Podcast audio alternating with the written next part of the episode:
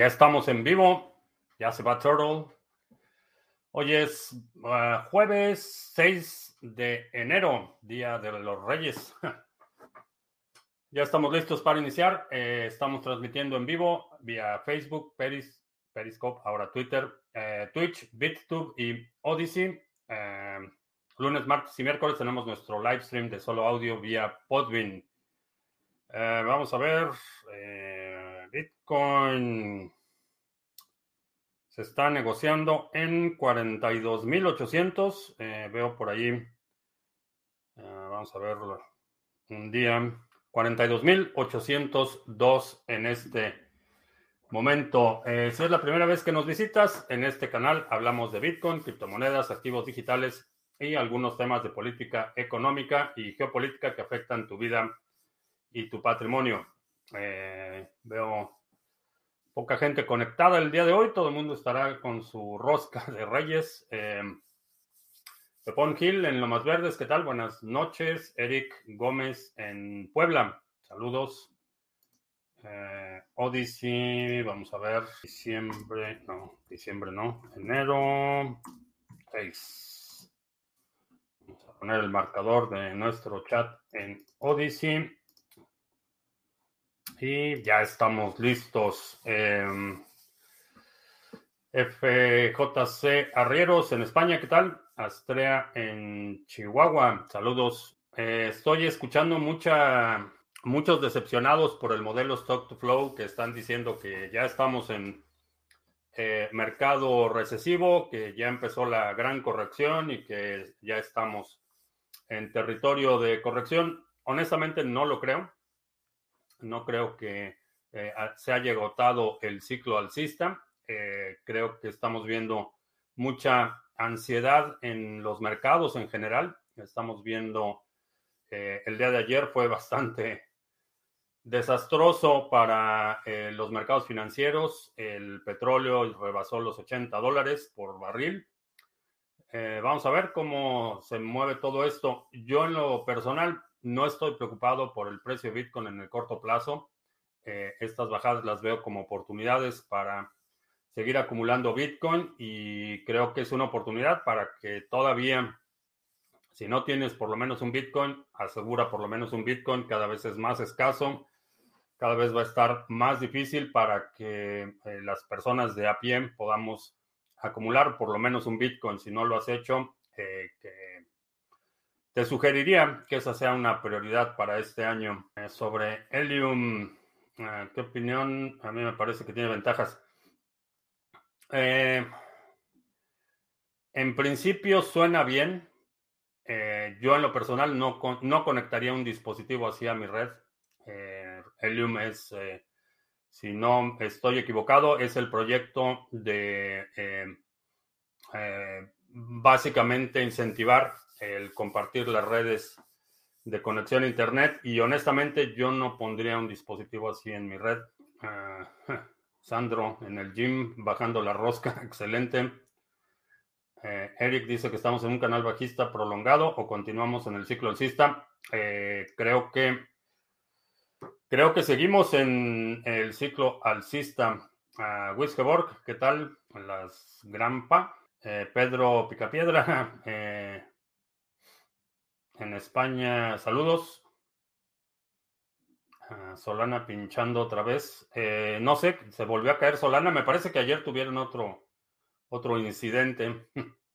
Eh, Jordi, salud, amor y Bitcoin. Buena idea. Buena propuesta. Eh, como BTC se va de bajada, creo que cada vez será más fácil comprar uno. No me confiaría demasiado que ese va a ser el caso. Eh, puede despegar en cualquier momento. Eh, si crees que va a seguir bajando, eh, digo, si esa es tu hipótesis, compras promediadas es la mejor alternativa. Ve comprando cada semana en lugar de esperar a, tratar de comprar en el mínimo. Creo que para la mayoría de la gente una estrategia de ir comprando periódicamente va a ser eh, más rentable y te va a dar mucho mayor paz mental. Ah, las grandes correcciones no avisan de un momento a otro, pierdes hasta los calzones. No exactamente. Eh, dependiendo cuál sea tu objetivo. Si tu objetivo es eh, lo que ganas en dólares, eh, sí, aparentemente cuando los precios bajan estás perdiendo. Ahora, hay un concepto que se llaman pérdidas materializadas o realizadas o ganancias materializadas o realizadas.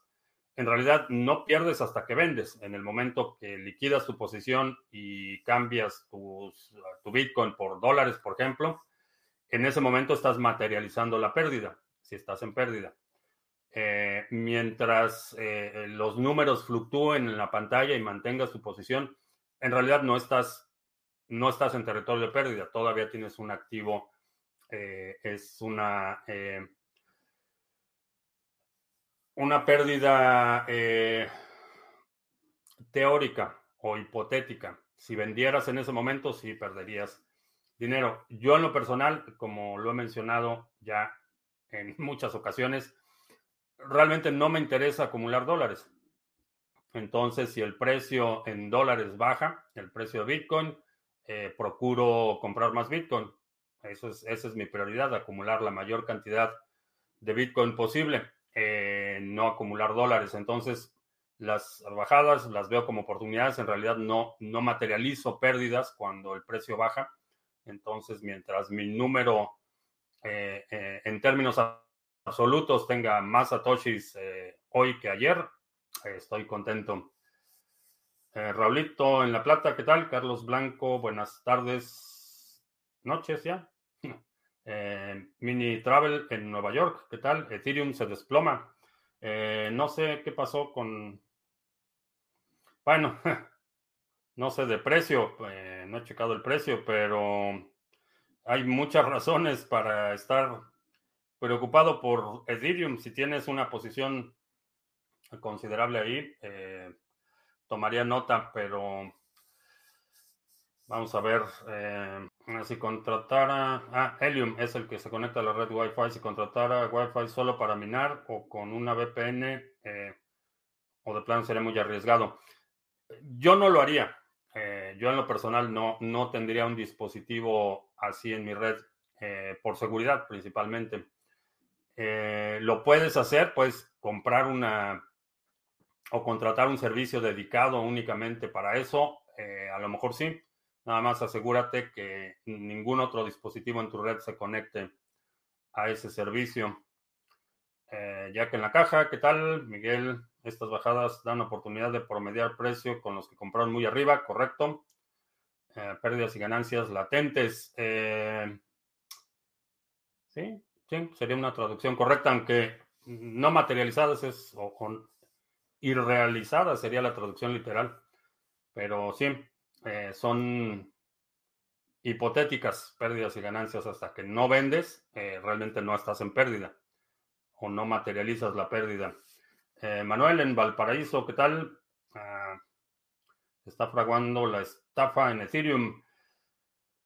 Eh, creo que están preocupados, bueno, por dos razones. Primero, porque aparentemente ya resulta que no tienen problema de escalación, que realmente no hay problema. El otro asunto y, el tema que está eh, causando mucha conmoción es una carta eh, que fue enviado a, las principales eh, figuras del Congreso, a la presidenta de la Cámara Baja, al líder de la mayoría en la Cámara Alta, al presidente de la Comisión de Servicios Financieros, al presidente de la Comisión de Energía del, Senado. Enviaron una carta básicamente con los ataques que ya hemos escuchado por por años en contra de Bitcoin, que consume mucha luz, que está robando electricidad a las pobres familias tejanas y un largo etcétera. Eh, y el problema es que incluyen Ethereum y, en esa carta mencionan que aunque Ethereum ha mencionado eh, eh, muchas ocasiones su intención de cambiar a Proof of Stake, que no lo ha hecho y que no hay, que no lo hará en el futuro cercano o visible. Entonces, eh, sí le pegan bastante duro porque por meses, y bueno, ya años, un par de años, eh, mucho del discurso de Ethereum ha sido atacar Proof of Work y proponer la solución de la transición a Proof of Stake como eh, no solo eh, técnicamente preferible por el tema de la escalación, sino eh, ecológicamente responsable. Entonces se quedaron entre la espada y la pared. Están siendo atacados porque sigue siendo proof of work y específicamente en la carta menciona que, no hay fecha y que realmente no hay ninguna razón para pensar que lo van a hacer. Entonces, digamos que están eh, recibiendo golpes por los dos frentes, porque por mucho tiempo atacaron el modelo de proof of work eh, como obsoleto, como algo que había que ser desechado, pero no lo han hecho y ahora grupos que eh, consideraría más alineados con el ethos, la ética o la filosofía de Ethereum, les están dando hasta con la cubeta. Mm, vamos a ver. Nenio, ¿qué tal? Le veo futuro a HTR, no sé cuál sea HTR, no lo identifico. Eh, en Venezuela del Norte, ¿crees que el gobierno vaya por las Afores? Eh, sí, eh, van, a, van a utilizar las Afores para sus proyectos faraónicos, solo es cuestión de tiempo. Javier en Perú, que por fin está en directo, ¿qué tal? Leoncio en Máncora, ¿qué tal? Pregunta fácil para ti. Si descentralizamos la economía de los estados saliéndonos de fiat, ¿cómo haremos para pagar los impuestos, para mejorar la infraestructura tipo carreteras, colegios, hospitales, etcétera? Eh, un principio fundamental es el voluntarismo. Creo que eh, vas a poder escoger dónde pagar tus impuestos y le vas a pagar tus impuestos a quien los administre mejor. Eh, creo que para vivir en una sociedad medianamente civilizada, es necesario tener eh, bienes comunes o propiedad común o eh, infraestructura eh, de beneficio común. Ahora, no tiene que ser el, gobierno quien construya las carreteras o quien construya colegios o hospitales, no tiene que ser el gobierno. y de hecho, en muchas ocasiones, el gobierno no lo construye, lo que hace es contratar a la empresa del compadre para construir el colegio el gobierno y en ese proceso no solo encarece la construcción, sino que en muchas eh, ocasiones, y, creo que es una experiencia común, eh, particularmente en Latinoamérica, eh, encarecen el costo de la obra y demeritan o disminuyen considerablemente la calidad de la obra. Entonces, realmente el gobierno no construye las carreteras. El gobierno hace el plan maestro y contrata empresas y esas empresas son las que construyen. Entonces, realmente eh, creo que para términos de infraestructura colectiva y, servicios urbanos, eh, es necesario cierto nivel de fiscalización o, de, eh, contribución por parte de los beneficiarios de esos servicios. Pero creo que en un esquema en el que tú tienes la opción de determinar en qué lugar recibes mejores servicios y en qué lugar estás dispuesto a, pagar por esa infraestructura, eh, la situación cambia drásticamente. En este momento, si naciste en, en, el país que hayas nacido, a menos que decidas migrar a otro lugar, ahí vas a tener que contribuir y no tienes ninguna eh, forma de eh, hacer más eficiente el ejercicio presupuestario, por ejemplo. Entonces, eh, la respuesta es eh, shopping, shopping de jurisdicciones. Vas a ir y vas a pagar tus impuestos en la jurisdicción que te dé los mejores servicios. Y, en la medida que las jurisdicciones tengan que competir por el capital y por la actividad económica, creo que vamos a ver un eh, un incremento en los niveles de bienestar. Cuando los gobiernos tienen que competir para atraer inversión, para atraer eh, eh, actividad económica, para incentivar el desarrollo, en general los niveles de bienestar se elevan, porque los gobiernos están forzados a ser más eficientes. La joya del elongado estableció una fábrica de Tesla en Xi'an, donde se reportan las peores represiones chinas. Ah, Bitcoin es un activo de riesgo o un activo de refugio. Eh, cómo se dará el cambio en el futuro. En mi opinión, dejó de ser un activo de riesgo hace un par de años. Eh, es un activo de refugio y e inclusive en economías que históricamente habíamos experimentado niveles razonables de inflación, y digo razonables comparativamente, eh, economías relativamente estables, era un activo de alto riesgo. Eso dejó de suceder cuando empezaron, particularmente diría que cuando eh, anunciaron los, los la nueva ola de impresión de dinero, que digo, en, el último, los últimos 18 meses se ha impreso el 40%, se pusieron en circulación el 40% de los dólares que han existido desde la historia de la fundación del país, desde el inicio de la fundación del país. Entonces, eh, dejó de, para mí dejó de ser un activo de riesgo. Eh, es un activo de refugio y es un refugio eh, contra la inflación Dependiendo del país en el que estés, puedes ver esos efectos de forma inmediata o, lo puedes ver un poco más a largo plazo. Pero inclusive el, euro, por ejemplo, el euro ha perdido, no sé si el 30 o el 32% de su valor desde que se convirtió en moneda física. Eh, el euro virtual ya había sido negociado por desde, eh, si no mal recuerdo, inicios de los 90 y fue en el 95 o 96 eh, que ya entró en circulación de forma, no, fue después, fue en el, me parece que el 2002, cuando entra de forma física, cuando ya se convierte en moneda de cambio, ha perdido el 30% de su valor. Entonces, para mí es un activo de refugio en contra de la erosión del poder adquisitivo de tu dinero. Ah, la situación de Kazajstán eh, podría afectar el hash en el corto plazo. Sí, ya lo afectó. Eh, desde ayer lo empezó a afectar. Me parece que Estados Unidos está promoviendo una revolución de colores y terrorismo en Kazajstán. Y Rusia le ha tocado desplegar tropas. Eh, no he escuchado nada al respecto. no sé si lo están haciendo. Lo dudo mucho y la razón es básicamente estratégica.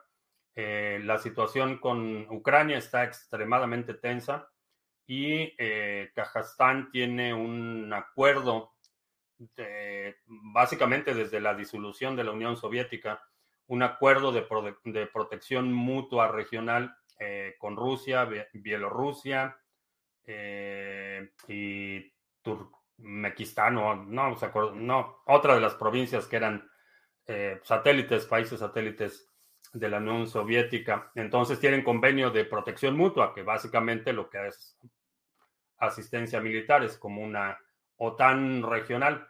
Entonces, eh, vaya eso de que Rusia haya tenido que desplegar tropas, es, no, no lo tuvieron que hacer, ya tenían un acuerdo previo de, protección y el primer ministro de Kazajstán solicitó la intervención de Rusia. ¿Quién ¿Cuál es la mano detrás de eso? Sospecharía más de Rusia, eh, porque eso le da la ventaja de avanzar sus tropas a la zona de control de la OTAN. Pero, ¿pudiera ser Estados Unidos? Sí, pudiera ser. Pero lo que sí te puedo asegurar es que el movimiento de tropas ruso no es un, no es un acto de caridad Estoy leyendo algo sobre la mitología griega y me di cuenta que muchas de las historias bíblicas son similares. ¿Crees que es una reinterpretación? Eh, sí. Eh, sí. Digo, la Biblia no es una obra original, por más que te quieran vender la idea de que es de inspiración divina, no es ni por mucho obra original. Este concepto de eh, el, la Inmaculada Concepción y, la pureza de eh, quien da luz, eh, mitos de la edad de bronce y, que existían, que circulaban antes de que lo que hoy se conoce la Biblia, como la Biblia, que es una versión editada, eh, sancionada por el Vaticano, bueno, por la Iglesia Católica en el siglo XIII, realmente es cuando se consolida lo que hoy conocemos como la Biblia eh, católica por lo menos. Eh, pero sí, es una colección de historias eh, existentes. Ah, tengo cuatro computadoras y tres sirve para minar Monero, ¿sí? Binance DEX es descentralizado de verdad o pueden ejecutar alguna operación. depende cómo acceses. Si accesas por la interfaz normal de Binance, revisa los términos y condiciones. Ahí dicen que pueden negar el acceso a cualquier persona por cualquier razón. En teoría, el backend sí sería descentralizado, pero no sé si fuera de Binance hay otras interfaces que te permitan interactuar. He apostado un poquito por Ravencoin. ¿Qué función tiene? ¿Crees que tiene futuro como reserva de valor para unos años? Bueno, pues eh, no pongas, no pongas el, eh, la carreta delante del caballo. Eh, antes de poner dinero, revisa, evalúa los activos. ¿Qué función tiene? Ravencoin es, una, es un fork del code base, o sea, del código de Bitcoin, no de la cadena, del código de Bitcoin. Eh, para efectos prácticos funciona prácticamente igual que Bitcoin, pero tiene la funcionalidad de que te permite eh, emitir eh, tokens, ya sea fungibles o no fungibles, a nivel del protocolo, a nivel nativo. Puedes emitir tokens nativos y el intercambio y la transferencia de esos activos está soportada a nivel de protocolo tuvieras que abandonar tu país sabiendo que será registrado antes de salir, ¿qué estrategia seguirías para sacar tus semillas y recuperar tu BTC en el país destino? Hay varias formas de hacerlo, eh, dependiendo de qué tan aventurado seas eh, y qué tan, es, qué tan detallado sea el escrutinio que te van a hacer. Eh, por ejemplo, una, eh, una persona, una eh, mujer, eh, cruzó la frontera de Venezuela y Brasil, escribió las llaves privadas en un, las semillas en un listón y con eso se arregló el pelo. Entonces el listón era como decorativo, lo puso así con letra garigoleada y así es como sacó sus semillas de Venezuela. Eh, no entraría en muchos detalles, pero eh, eh, una frase mnemónica podría ser una alternativa. no, no dependería totalmente de ello porque la memoria temporal puede ser engañosa, pero pudiera ser un, recurso únicamente en el momento del tránsito. lo escribes en un, un papel, lo memorizas y cruzas y cuando llegas al otro lado haces el barrido. Ya hay más conectados, ya se acabaron la rosca de Reyes. ejecutar alguna operación me refiero a que ellos puedan paralizar el intercambio. En teoría no. En teoría no, o eso es lo que dicen. La verdad es que no he verificado mucho del DEX. Eh, revisé los términos y condiciones. y fin, por, lo, por decirlo menos. 1999-2001, eh, el primer año fueron las dos monedas, eh, correcto. Sí, estuve, viví en España en el 94 sí, 94, 95, y era un paraíso comparado con lo que pasó después de la llegada del euro. La Europea multa a Google y Facebook por poner las cookies abusivamente. Eh, sí, ah, fue una multa, diría, simbólica. Uh, y Sally Rosas en Lima, ¿qué tal? Saca tus semillas en un tatuaje a lo Prison Break. Sí, la cuestión es que el tatuaje lleva tiempo. Si tienes que salir rápido, no te da tiempo de ir al tatuador. Eh, ese tipo de cosas creo que vale la pena hacer planes. Eh, para los más aventurados, para los más aventurados está el Open Dime, que aquí puedes poner, puedes poner cualquier cantidad de Bitcoin y según me explicó Rodolfo Novak, no es casualidad que esto sea redondito para que, para que no raspe la mejor época. Sí, la verdad es que estaba bastante bien. Digo, había mucho desempleo. Eh, sí, había una cantidad considerable de desempleo en ese momento, pero fuera de eso, país estaba bastante bien. El traza en Barcelona, ¿qué tal? Tenía razón, vi precio excesivo de artículos de primera necesidad en Venezuela del Norte. Un café costaba 100 pesetas, pasó automáticamente a costar un euro, un euro igual a 166, 66% más, eh, excepto los salarios. Sí, digo, la verdad es que eran, digo, viniendo de México, comparativamente era un poco más caro, pero no demasiado.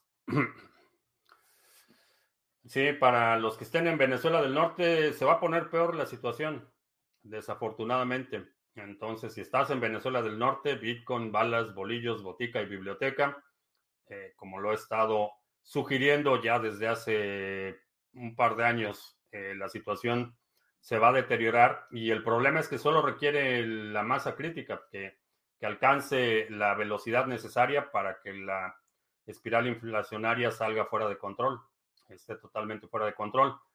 Beneficia ligeramente que haya subido el precio del petróleo internacional, eh, pero no demasiado, porque algo que una negligencia histórica de la administración de la riqueza nacional es que México exporta petróleo e importa gasolina refinada, no tiene la capacidad de refinación y nunca les ha interesado demasiado invertir en esa capacidad de refinación.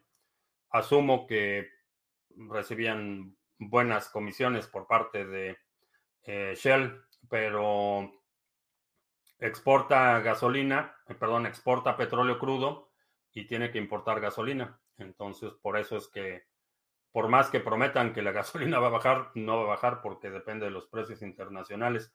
A diferencia de, por ejemplo, Venezuela, que sí podían dar gasolina muy barata porque estaban refinando buena parte de lo que necesitaban, no estaban importando gasolina. No sé ahora si ya están teniendo que importar, pero hace, eh, digamos, eh, cuatro o cinco años, la, digo, era mucho más barata la gasolina que un refresco. Y la razón es porque estaban refinando y produciendo la gasolina localmente. Eh, que en Bogotá, enfrentando la ola de Omicron, se va a poner peluda la cosa. ¿Qué efecto crees que tengan las medidas de la Fed? Alza de tasas y recorte de inyección. Eh, manifestaron la intención. Honestamente, no creo que lo vayan a hacer antes de las elecciones. El efecto del incremento en las tasas de interés es que se desbarranca la economía.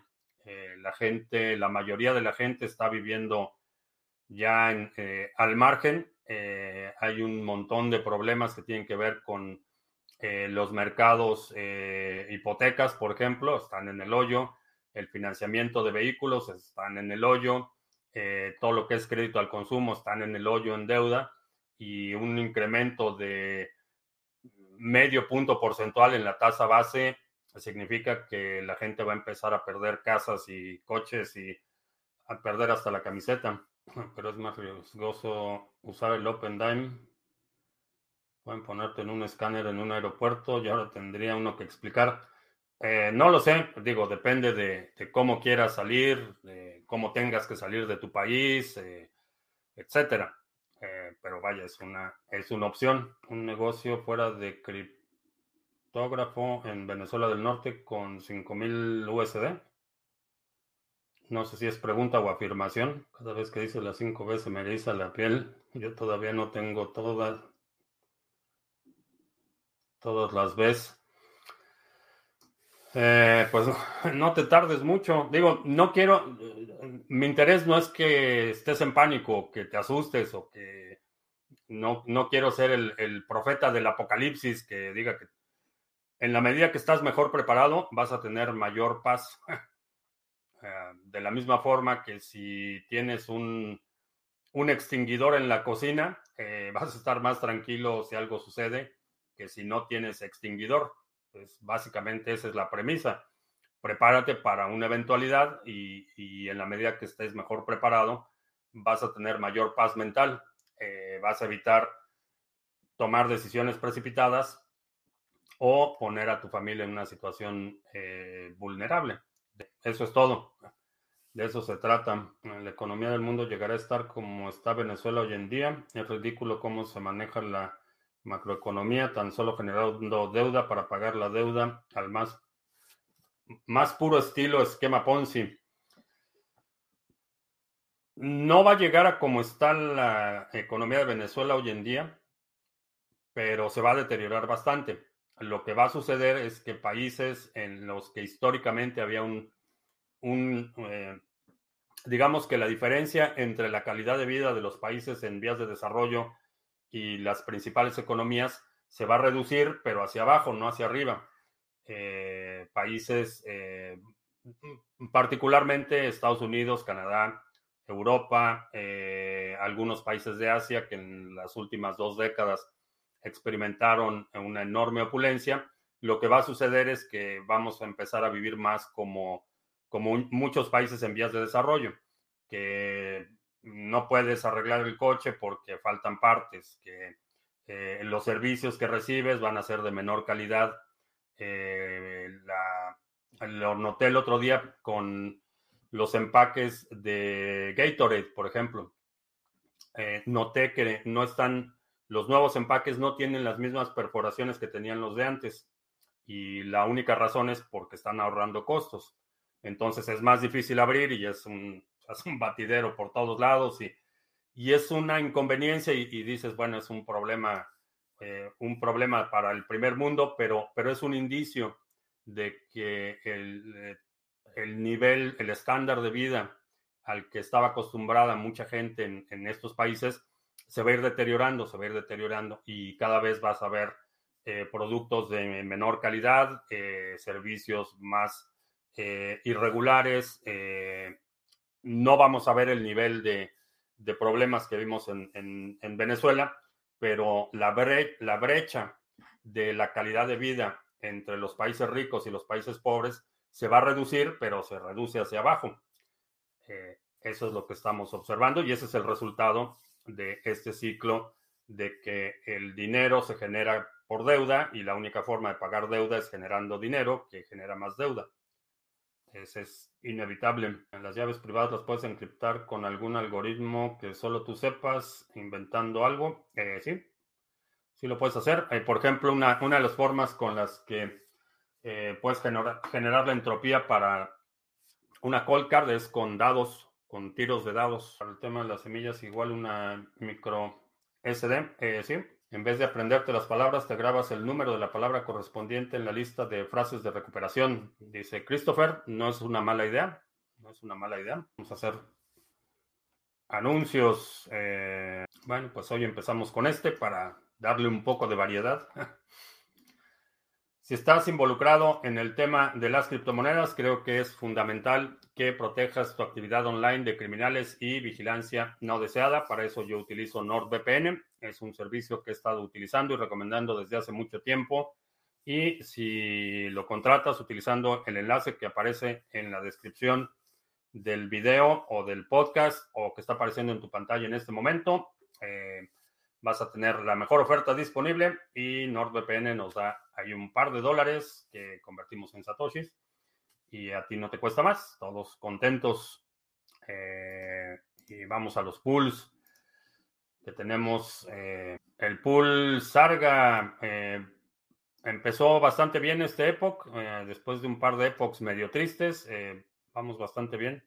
Tenemos seis bloques firmados en 24 horas eh, a este ritmo vamos a superar la expectativa de bloques firmados para esta época. Vamos a ver si lo logramos. Si tienes ADA y lo quieres delegar, ahí está nuestro pool Sarga. Tenemos 26.8 millones de ADA delegados y 4.029 delegadores.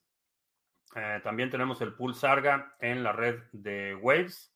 Aquí tenemos 9.243 en stake activo y 96 delegadores. Firmamos un bloque esta semana, así es que el domingo tenemos reparto de recompensas de Waves.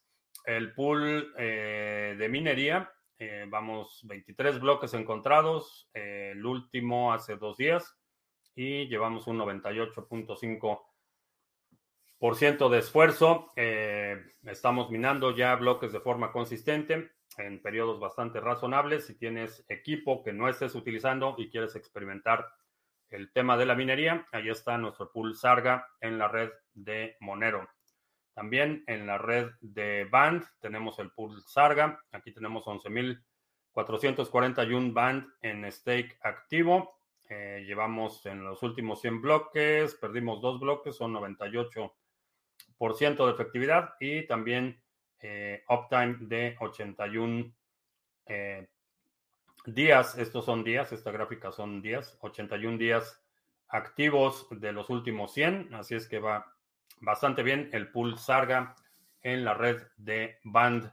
También en la red de Harmony tenemos 4.104.000 en stake delegado y al Epoch 825 un retorno del 9.86%.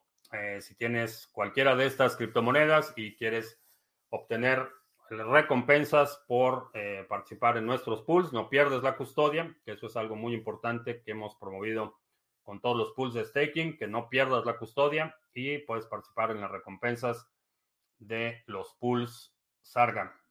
Eh, flujo de efectivo, insisto que va a ser crucial para mitigar los efectos de la inflación es el flujo efectivo lo que puede hacer una diferencia enorme. Ah, ¿Qué opinión tengo de Cardano? Eh, Cardano es un proyecto del que he estado hablando y del que he estado siguiendo eh, desde hace, desde el 2017. Eh, actualmente, como acabas de ver en los anuncios, opero un pool de Cardano. tengo otros proyectos que estoy trabajando en Cardano y creo que tiene un enorme potencial, no solo de apreciación, sino de adopción en un mundo caótico.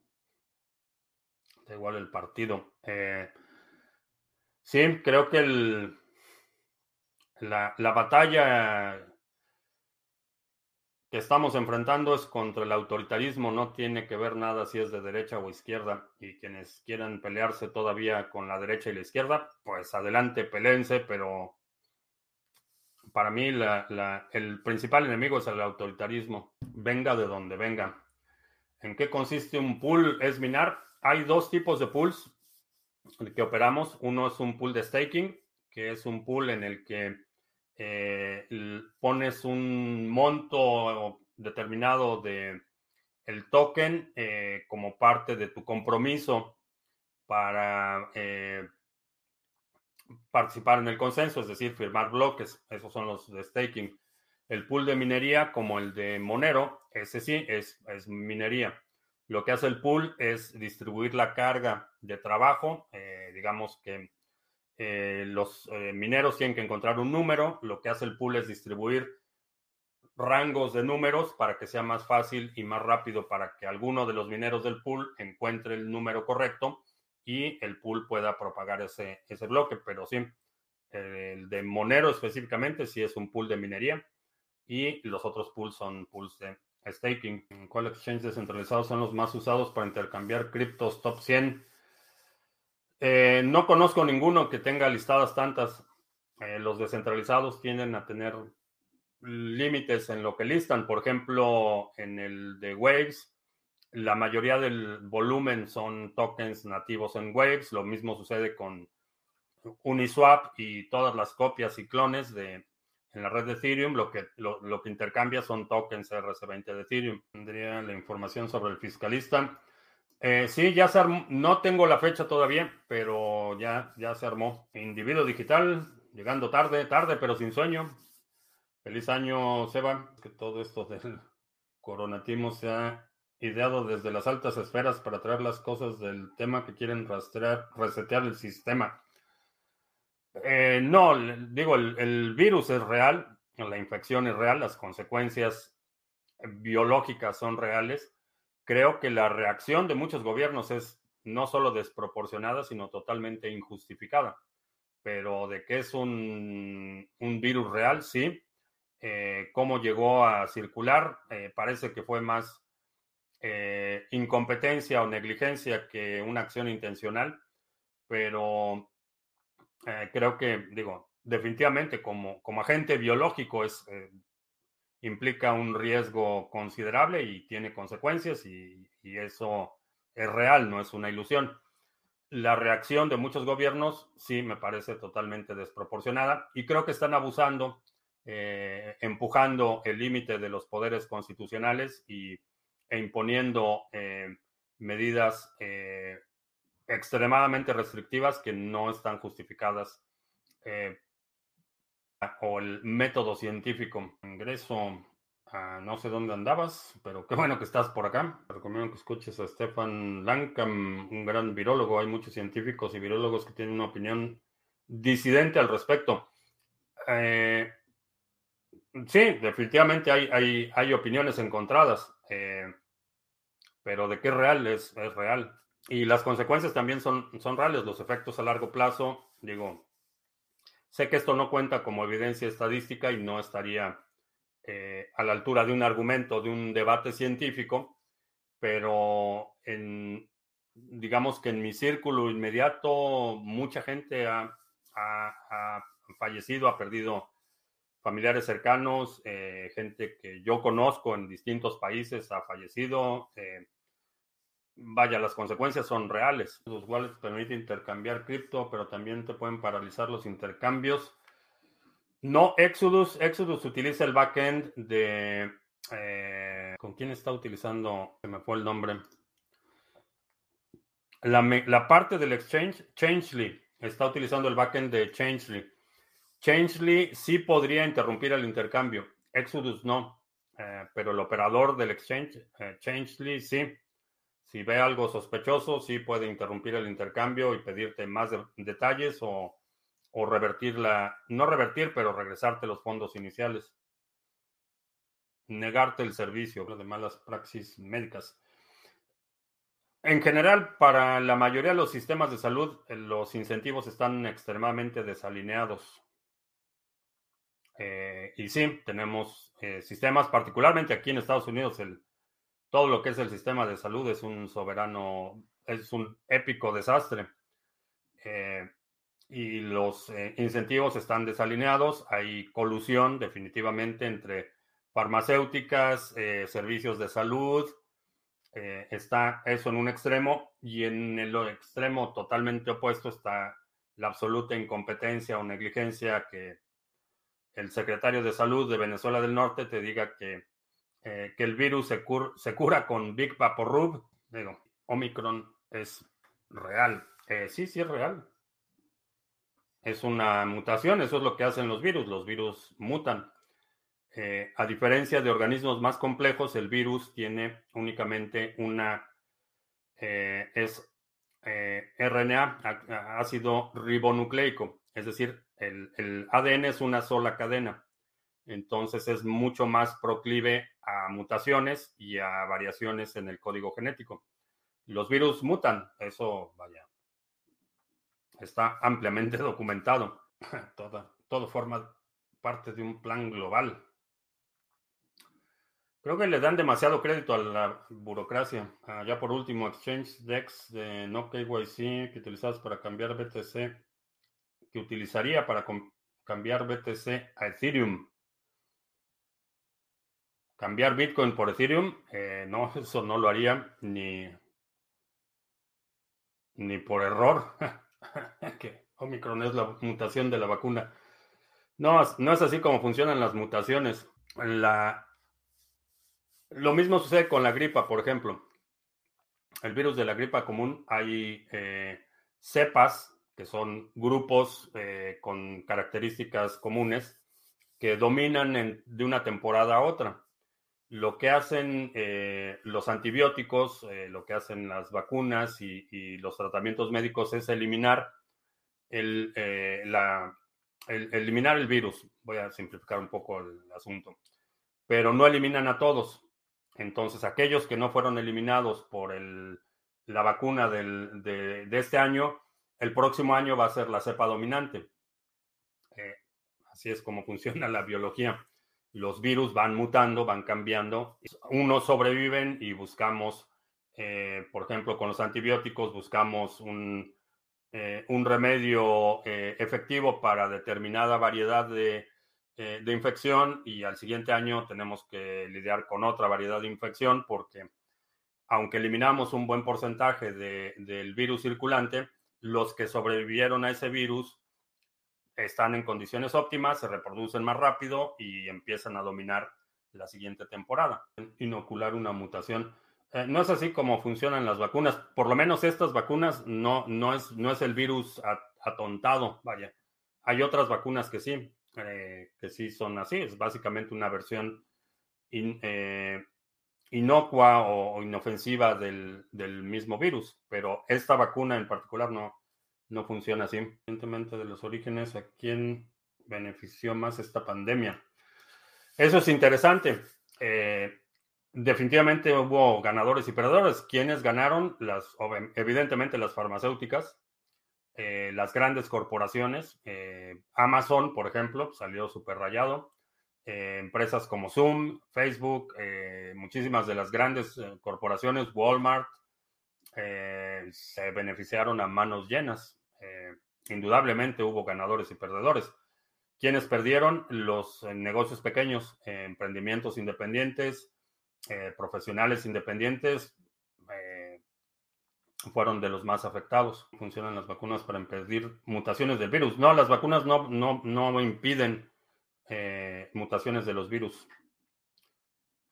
Lo que el principio de la vacuna es que le dan un marcador genético a tu sistema inmunológico para que pueda reaccionar cuando esté expuesto a la misma amenaza.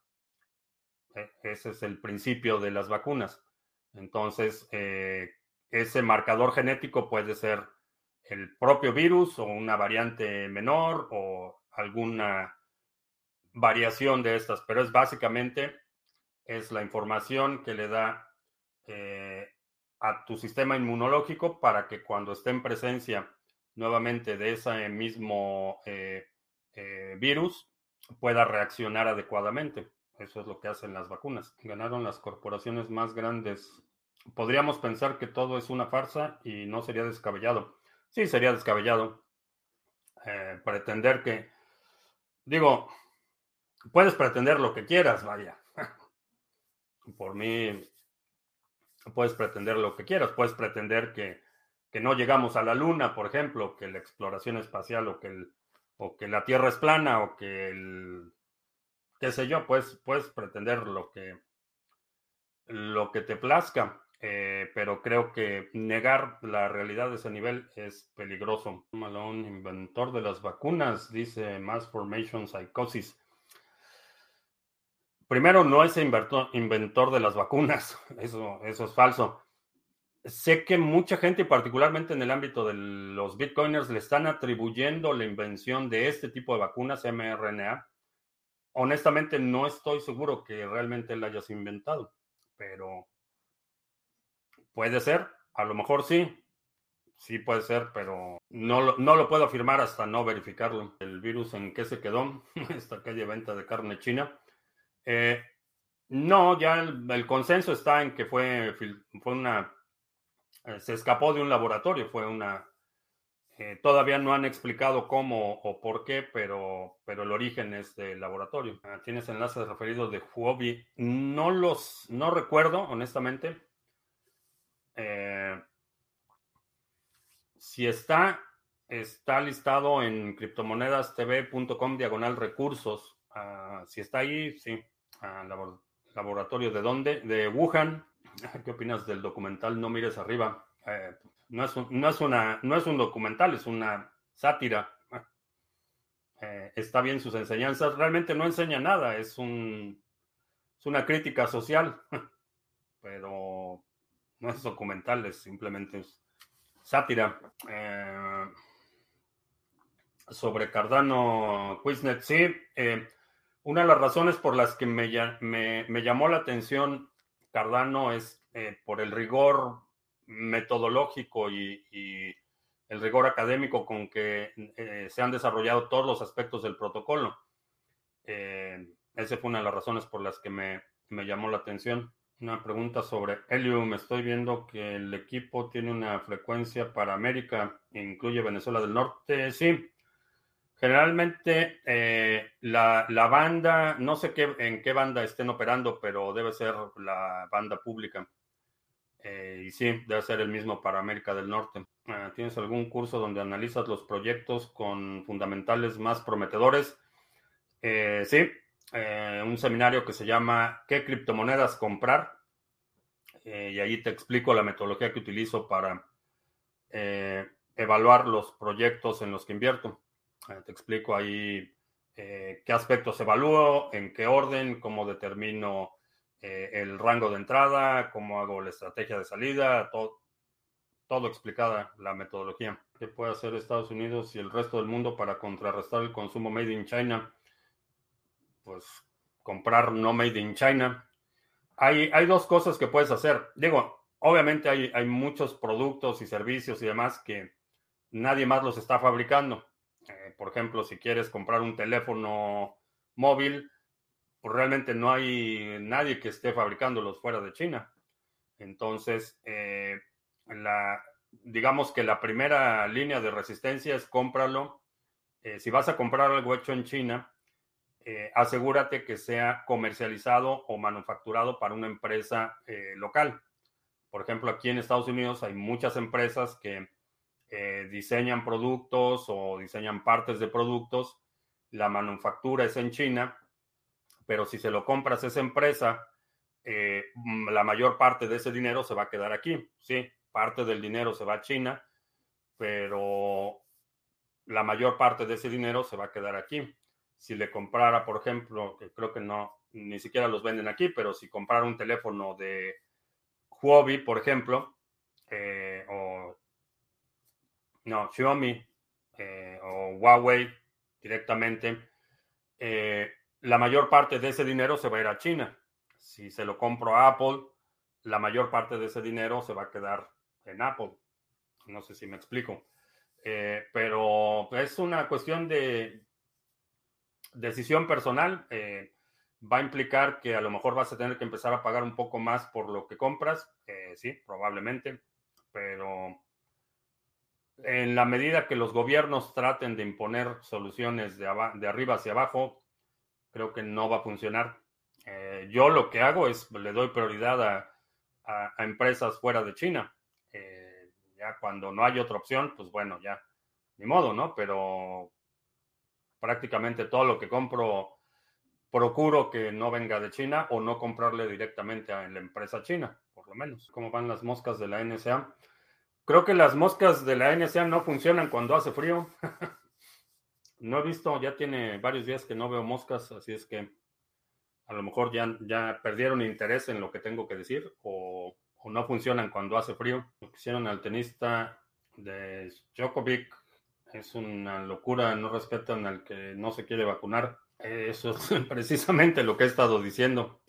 la, la mayor amenaza eh, que enfrentamos eh, los ciudadanos del mundo en este momento es el autoritarismo. No sé, no sé de qué otra forma explicarlo. Ah, ¿Qué sentido tiene el certificado COVID? ¿Funcione o no? Es innecesario. Eh, correcto. Es más una medida de control. digo, en realidad, si, si no, no magnifica o amplifica el efecto de la vacuna, es un mecanismo de control. No hay, no hay otra forma de, de ponerlo. Es una forma de registro y esa forma de registro generalmente deriva en mecanismos de control. Ah, por eso, por, yo soy de la opinión que si hablas con tu médico y te dice que es una buena idea que te vacunes y le haces caso a tu médico, vacúnate o no te vacunes si no quieres. Eh, pero el hecho de que el gobierno demande o condicione el ejercicio de tus libertades civiles por la vacuna, me parece reprobable y me parece que algo, algo que debe eh, denunciarse eh, continuamente, quincenas. Eh, empieza por algún detallito al día. No tiene que ser nada descomunal, pero un detallito al día lo aceptamos cuando la gente aceptó la cuarentena, hicieron jaque a la humanidad. Eh, no. No. Eh,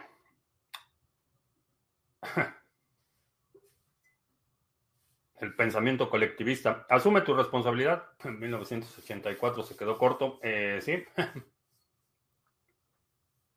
sí, parece que en lugar, pasó de ser novela a manual de instrucciones Cayó Twitch, dice José Luis. Bueno, pues con esto terminamos. Eh, te recuerdo que estamos en vivo lunes, miércoles y viernes 2 de la tarde, martes, jueves 7 de la noche.